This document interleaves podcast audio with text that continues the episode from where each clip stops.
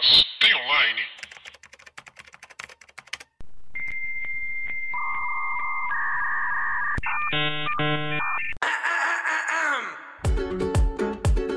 Olá, pessoas, tudo bem com vocês? Eu sou Paula Andrade, sou jornalista e redatora. E meu nome é Thalita Lefero, eu sou designer e criadora de conteúdo e agora eu tô espalhando canos por Belo Horizonte.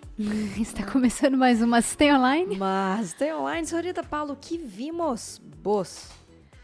Nós vimos um filme chamado 1917. Ganhou 475 Oscars, porém... Só que não. Só que não, porque quem ganhou foi Parasita, Vamos chupa falar. Estados Unidos. Acabou a guerra. Não tem mais espaço pra você? Vamos falar sobre ele pós-Oscar. Verdade, Paula. E aí, 1917, você quer ler a sinopse, Paula, aí? Vamos lá, é tudo errado, como sempre faço. Paula não sabe ler sinopse. Lê 80 livros por, me... por ano, mas a sinopse dá uma travada. Sinapse. Os cabos Schofield e Blake são jovens soldados britânicos durante a Primeira Guerra Mundial. Quando eles são encarregados de uma missão aparentemente impossível, os dois precisam atravessar território inimigo, lutando contra o tempo para entregar uma mensagem que pode salvar cerca de 1.600 colegas de batalhão. Olha aí. É aqui no Brasil, se fosse eu dar uma mensagem, se Ah. você falava, que mensagem? Vai, mas vai morrer 1.600 patriotas. Senta aí, Eu falava, tá, tá bom, que pena. vamos tomar uma, senta aí. Eu falar que sinto muito pela sua família, pela família dessas pessoas, mas, meu irmão, sem tempo. E, e se fosse alguém de sua família, igual no filme? Caguei. Mas que se foda, minha Ah, se for, minha família é toda militar, tá tudo errado. Tudo errado, gente. A família é toda errada. Por que, que a gente tá falando de Não família? sei, Thalita. Tá bom. 1917, vimos esse filme é, recentemente, não tem muito tempo que a gente viu este, este filme pra comentar aqui, pra conversar com vocês. Mas já gostaria de adiantar que tem muita gente falando assim: ah, eu tô com preguiça de ver esse filme porque é filme de guerra. Gente, não é um filme de guerra. É um filme que tem como background a guerra. Aham. Mas ele não é, tipo, um filme forte de guerra, tipo um Resgate do Soldado Ryan ou um Pearl Harbor da vida. Ele não quer mostrar a ação da guerra, tipo Exato. arma, luta, briga. Ele quer mostrar a parte. Ele é, ele é mais simples, né, quanto ao roteiro, inclusive. Ele quer mostrar mais a parte do que um soldado se sente no meio da guerra, Isso. mas especificamente sobre essa missão de que é uma correria de levar essa mensagem até o outro lado do campo, que eles têm que passar pelo campo inimigo. Pensando aqui, eles podiam ter mandado uma pomba, né? um corvo. Vamos pomba e torcer pra ela ficar de boa, Mandava, né? Manda 50 pomba. Mandar um zap. Uma, uma pomba chega. Mas é, é sobre essa mensagem. E isso no filme eu achei muito legal, porque eu tava com preguiça de ver esse filme. Aham, eu também, eu falei também. Assim, ah, 1917, filme de guerra. A gente já vai com aqueles pré-julgamentos que a gente acha que sabe de tudo, né? Aí eu. Não, falei muito mineiro agora, né? Aí. Trem doido, sou. Tem doido, mas.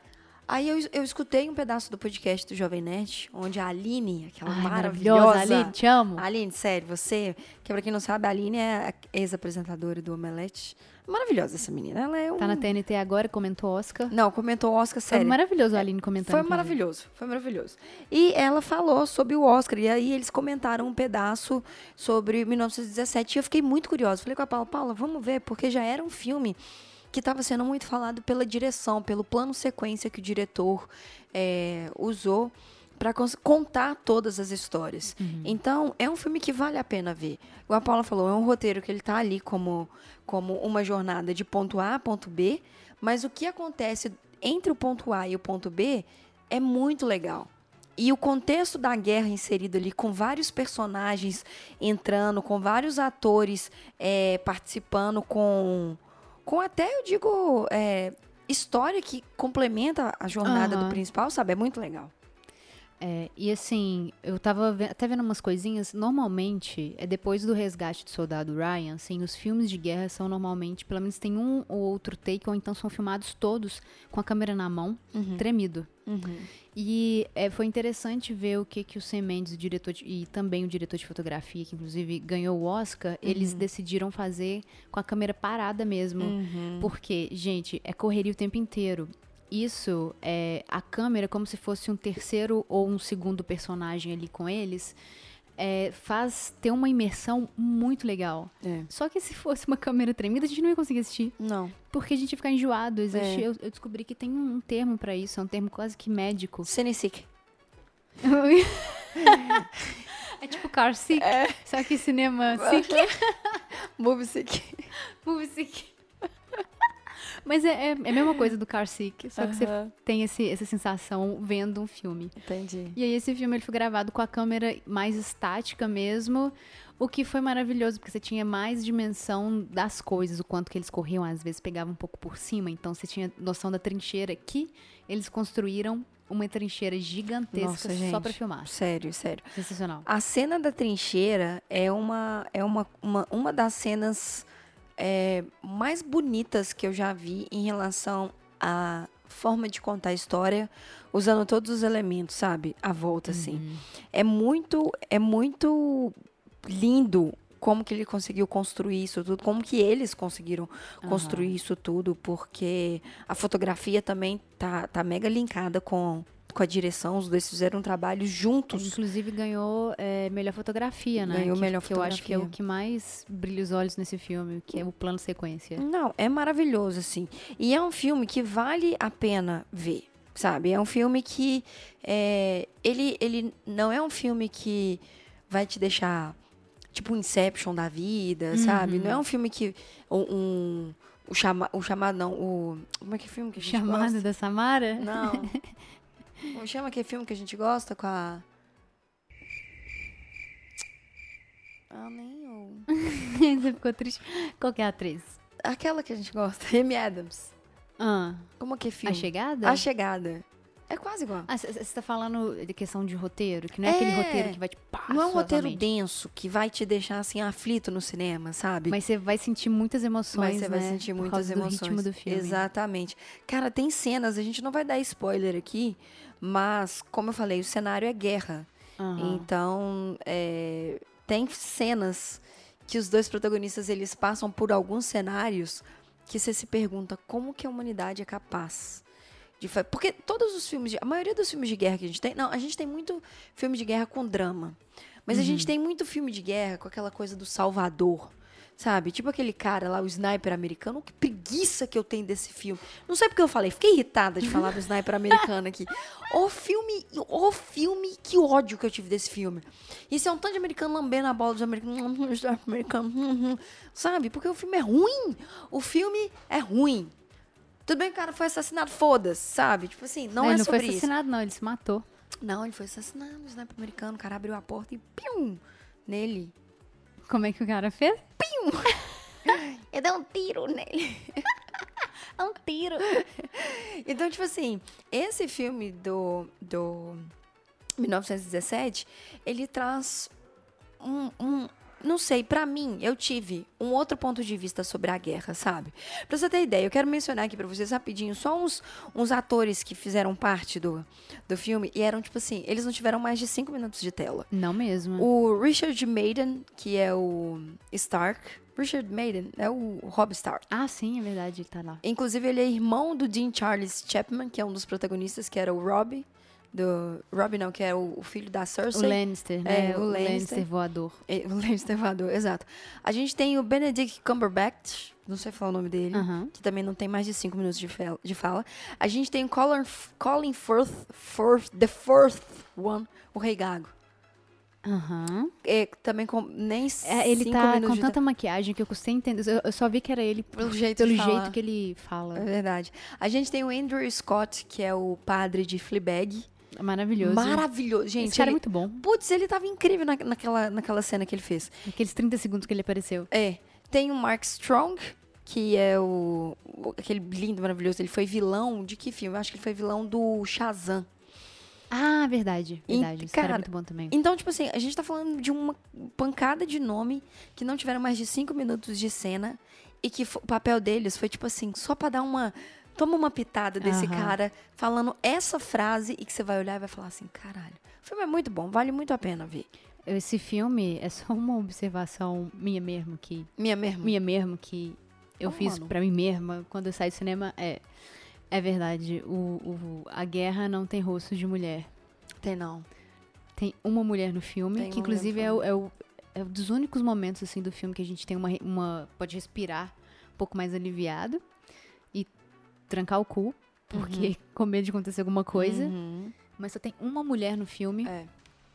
e é absurdo o que é uma guerra. Ela, É, é. E é nesse momento que a gente tem mais uma percepção do tipo assim, Por que, que a gente faz? Olha aqui, deixa É. eu falar uma coisa. lá vem. Se preparem. A guerra, ela tem que acabar. Pronto, agora nós vamos acabar com a guerra. Fechou. Fechou, gente? Fechou. Não, Beijos. é sério. Não faz sentido, gente. Se você for parar pra pensar, se você for realmente dissecar o que, que significa uma guerra, é a coisa mais ridícula que É a humanidade absurdo, já é inventou. absurdo, é absurdo. E aí a gente tem vários filmes, inclusive aquele do Christopher Nolan, sobre a Segunda Guerra, que é bem o começo da Segunda Guerra. É, que os soldados ingleses estavam na praia francesa e eles foram... Dunkirk. Dunkirk. Uhum. Adorei esse filme. Maravilhoso. Dunkirk é muito bom. A gente precisa de uns filmes assim, É. pra ficar lembrando. É, Que eu é- acho que é por que- isso que soltam uns dois por É. ano de guerra pra falar assim, gente, olha que guerra, não É, façam, é. não façam isso. É porque a guerra tem um, um conceito muito floreado, sabe? Tipo assim, se você for pensar tudo o que aconteceu na guerra, principalmente nos Estados Unidos, com, com Iraque. o Iraque, Vietnã. Vietnã. É, pois é, todas essas guerras até hoje, a gente tem a guerra no Afeganistão e tal.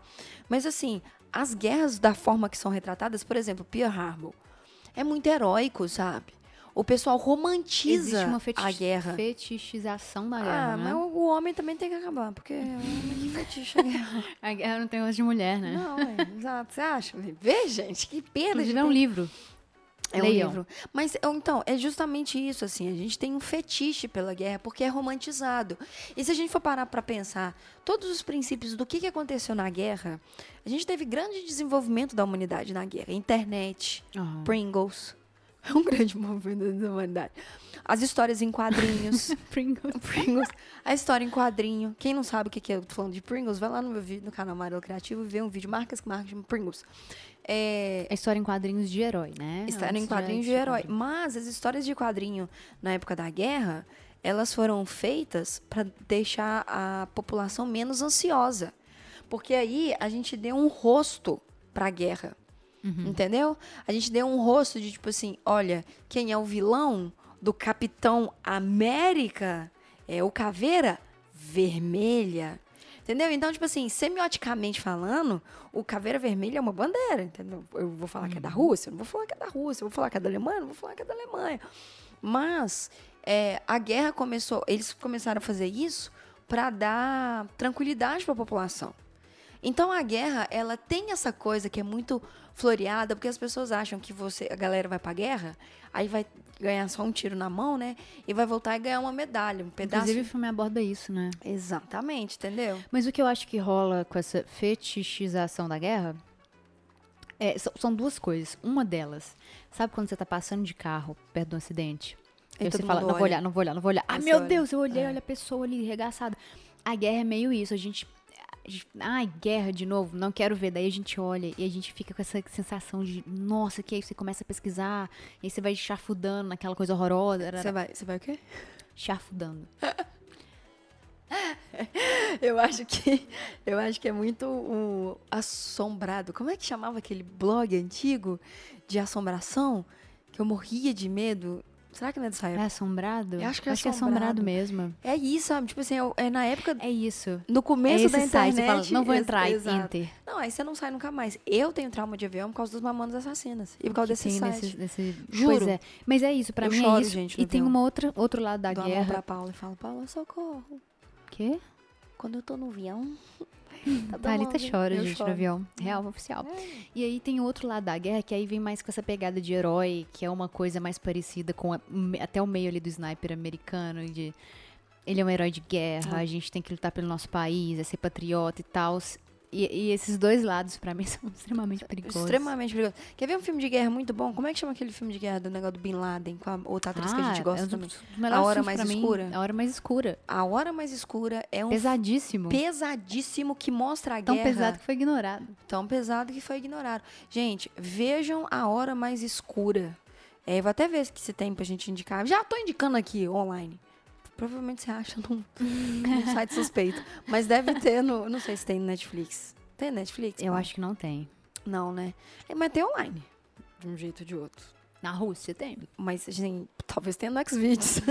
Porque o Castanhari tá no Xvideos agora, então vai saber. Eles estavam colocando filme da Marvel, né? Que É, gente, é isso. A pessoa é isso, entendeu? Já que as pessoas não podem transar, agora com a lei nova, lei não, né? Com a campanha nova, quando o menino entrar no quarto e a mãe vê que você tá fazendo X-Videos, eu tô vendo Capitão América, tô vendo o que pra alguns... o que a, alguns batem poeta. Mas aqui, deixa eu falar outra coisa falando nisso. É, quero falar de guerra. Falando nisso o quê? Guerra, Capitão América ou punheta? Os três. Gente, vamos abrir o coração para vocês aqui e contar para vocês, ouvintes do Mastem Online, o que, que aconteceu com a nossa experiência super desagradável Ah, em ver verdade. 1917. Estávamos no cinema vendo esse filme maravilhoso, comendo uma Pringles, tomando um refrigerante mesmo, fazendo a porcaria do corpo. E a gente foi no horário de 3 horas da tarde, que é um horário mais vazio para um sábado com chuva aqui em Belo Horizonte. Então tava realmente muito vazio o cinema. Tinha o quê? Umas 20 pessoas? Tinha, Paulo, mais tinha ou menos? no máximo uns 20, 25. umas 20, 25 pessoas. A gente entrou no cinema, sentou na cadeira do meio, no meio da, da sala de cinema, e é, começou o filme, deu 10 minutos de filme. Eu sou muito desconfiada das coisas. Mineira, né? Mineira. Daí, gente, eu dei uma olhadinha pro meu lado esquerdo e tinha um senhor é, sentado com umas seis cadeiras de distância da minha. Quando eu olhei para ele, eu percebi que ele não estava olhando para a tela do cinema, ele estava olhando para baixo. Só que como eu tenho 485 graus em cada olho, eu pedi para Paula reparar se ele realmente estava olhando para baixo ou se ele estava olhando para cima. Aí a Paula foi, e o que, que você viu, Paula? Aí eu, eu olhei assim, é, ele tava realmente olhando pra baixo, em momento nenhum. Eu fiquei observando ele uns 5 minutos, em momento nenhum ele olhava pra tela. E embaixo da gente, assim, tinha só uma pessoa, e é uma- era uma mulher mais nova do que ele, no caso. Ele estava olhando pra essa mulher.